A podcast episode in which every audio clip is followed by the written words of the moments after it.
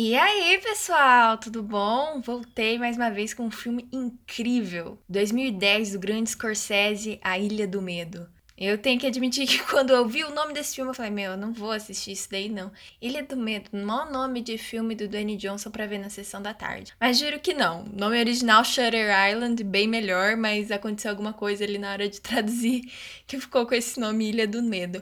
Mas o nome não faz jus o quão bom esse filme é. Shutter Island é um filme de suspense também, com bastante drama, com uma atmosfera um pouco no ar, lembrando um pouco dos filmes de Hitchcock, mas também com um pouquinho de um terrorzinho ali, bem leve. Não nada que vai te assustar, pode assistir tranquilamente, mas que dá aquele calafrio volta e meia. Uma história que vai te deixar preso na tela do começo ao fim, porque não tem como. Quando você começa a assistir, você quer adivinhar o que, que vai acontecer no final, você quer descobrir o que está acontecendo naquele lugar. Em Shutter Island, Leonardo DiCaprio faz o papel de Ted, um detetive barra policial, que precisa, junto com o seu parceiro Chuck, que é o Mark Ruffalo, o Hulk, investigar o desaparecimento de uma garota que estava presa em um manicômio.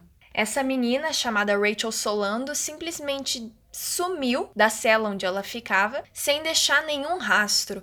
O que é muito curioso, afinal eles estão numa ilha. Nessa ilha existem vários prédios, cada um destinado a um tipo de paciente diferente, e não tem para onde ir, porque é uma ilha. Dá em água, dá em mar, não existe algum lugar para onde ela pudesse fugir. Então é tudo muito estranho. E as coisas vão ficando ainda mais estranhas quando eles começam a conhecer as pessoas que estão presas nessa ilha e as pessoas que trabalham nessa ilha. Afinal, é um manicômio, apesar de ser uma prisão, de serem pessoas criminosas que estão lá, são pessoas também que passam por grandes problemas psicológicos e se perdem entre o que é real e o que é delírio. E a tarefa do Ted de descobrir onde que tá essa mulher? Só fica ainda mais difícil quando ele percebe que as pessoas que trabalham nessa ilha, os médicos, enfermeiros e psiquiatras, têm alguma coisa a esconder. Parece que sempre tem alguma coisa que eles não podem revelar e isso atormenta demais o Ted. E chega num ponto do filme que ele também começa a desconfiar de quais são as intenções de cada médico ali, de quais são as técnicas que eles usam para tratar os pacientes, porque é tudo de fora visto como se houvesse uma grande empatia por cada um daqueles pacientes, mas algumas coisas vão indicando que talvez o tratamento deles não seja tão humanizado assim. E paralelamente a gente vai conhecendo um pouco mais sobre o passado dele, os traumas que ele viveu, quais são os seus vícios. Então a gente realmente fica submerso dentro da mente do Ted. Toda a sua investigação, aquela vontade de encontrar a Rachel Solano, é guiada também pela vontade que ele tem de resolver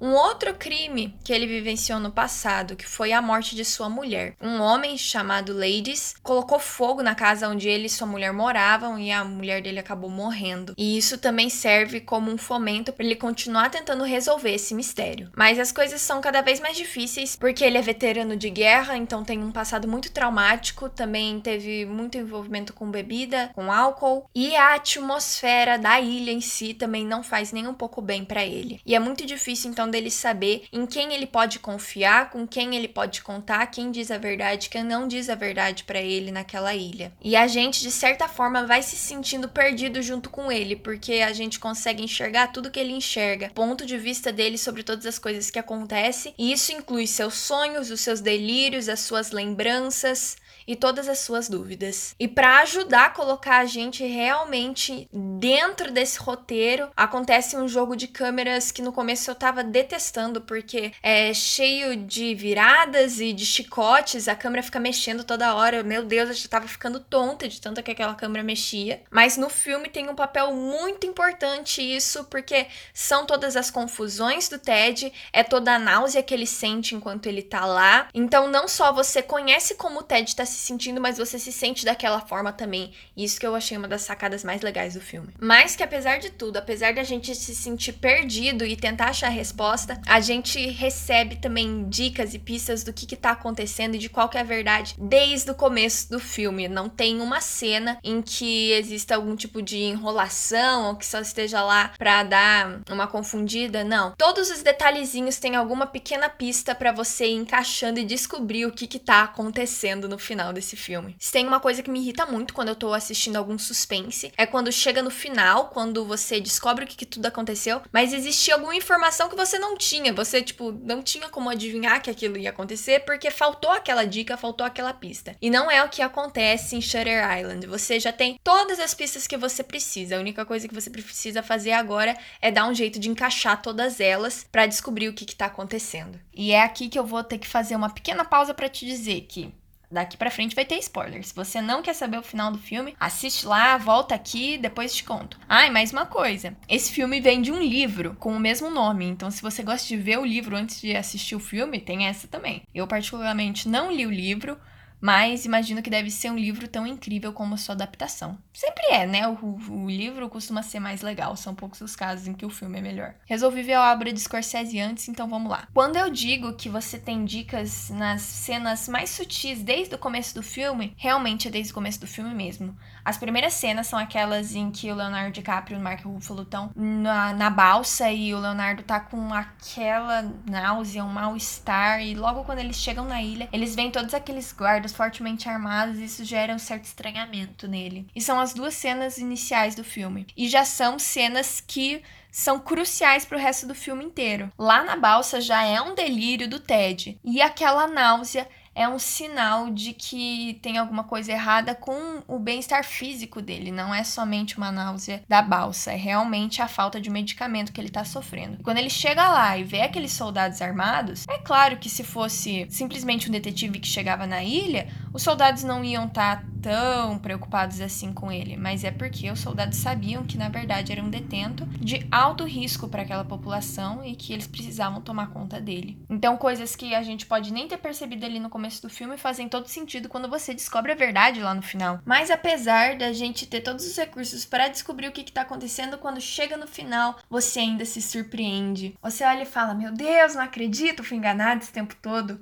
Pois é. Que plot twist. E eu acho que isso acontece porque a construção do que, que é verdade, do que, que é uma ilusão é muito gradual. Não é mostrado para você logo no começo do filme o que, que é só uma ilusão, o que, que realmente aconteceu. É uma coisa que vai acontecendo muito aos poucos. Você vai se construindo até chegar no final e você tá totalmente convencido de que o Ted tá certo ou de que o Ted está errado. Depende, né? De qual foi sua convicção enquanto você tava assistindo. E eu acredito, mais uma vez, que isso é um jeito de mostrar como que a mente do TED funciona, porque quando a gente passa por uma experiência traumática ou uma memória ruim, a nossa mente tem vários mecanismos de autodefesa para conseguir se proteger e esconder algumas de suas memórias ou criar outras memórias uma por cima da outra, são um dos jeitos que o cérebro encontra para se proteger dessa forma. E isso é muito claro durante o filme, né? Dado também o final que ele tem. Mas ao mesmo tempo ele mostra que o cérebro ele se engana, mas ele sabe que ele está sendo enganado. Tanto é que o Ted, ele se perde dentro das ilusões dele, mas sempre tem um restinho da consciência dele que tenta trazer ele de volta, que tenta mostrar aquelas memórias que são dele mesmo. Pode ser por meio de sonhos, pode ser por meio de devaneios, mas ele consegue lembrar daquelas memórias e isso seria uma parte da consciência dele dando um alô. Até porque o Ted, ele é um cara muito esperto, isso é mostrado no filme inteiro que apesar de você descobrir no final que ele já estava entrando num delírio muito grande, a capacidade dele de manter conexão lógica entre as coisas era enorme, grande demais. Então, quando alguma coisa estava acontecendo e estava errado, ele percebia na hora. Quando os médicos tentavam esconder alguma coisa dele, ou quando ele encontra a Rachel Solano pela primeira vez e ela tá com os pés muito limpos, ele fala: Meu, mas se ela tivesse fugido, como é que ela ia estar tá com o pé tão limpo? Tem alguma coisa de errado? Eles estão escondendo alguma coisa. Então, mesmo que ele esteja dentro dessa ilusão que ele mesmo construiu, ele percebe que as coisas não estão andando do jeito que elas deveriam estar. Tá. Até porque, se foi ele mesmo que construiu aquele mundo em que ele vive, ele é quem mais conhece como é o funcionamento daquele mundo. Os acontecimentos que ele criou, os personagens que ele construiu, tudo para mascarar essa dor muito grande que tinha dentro dele, tudo veio dele.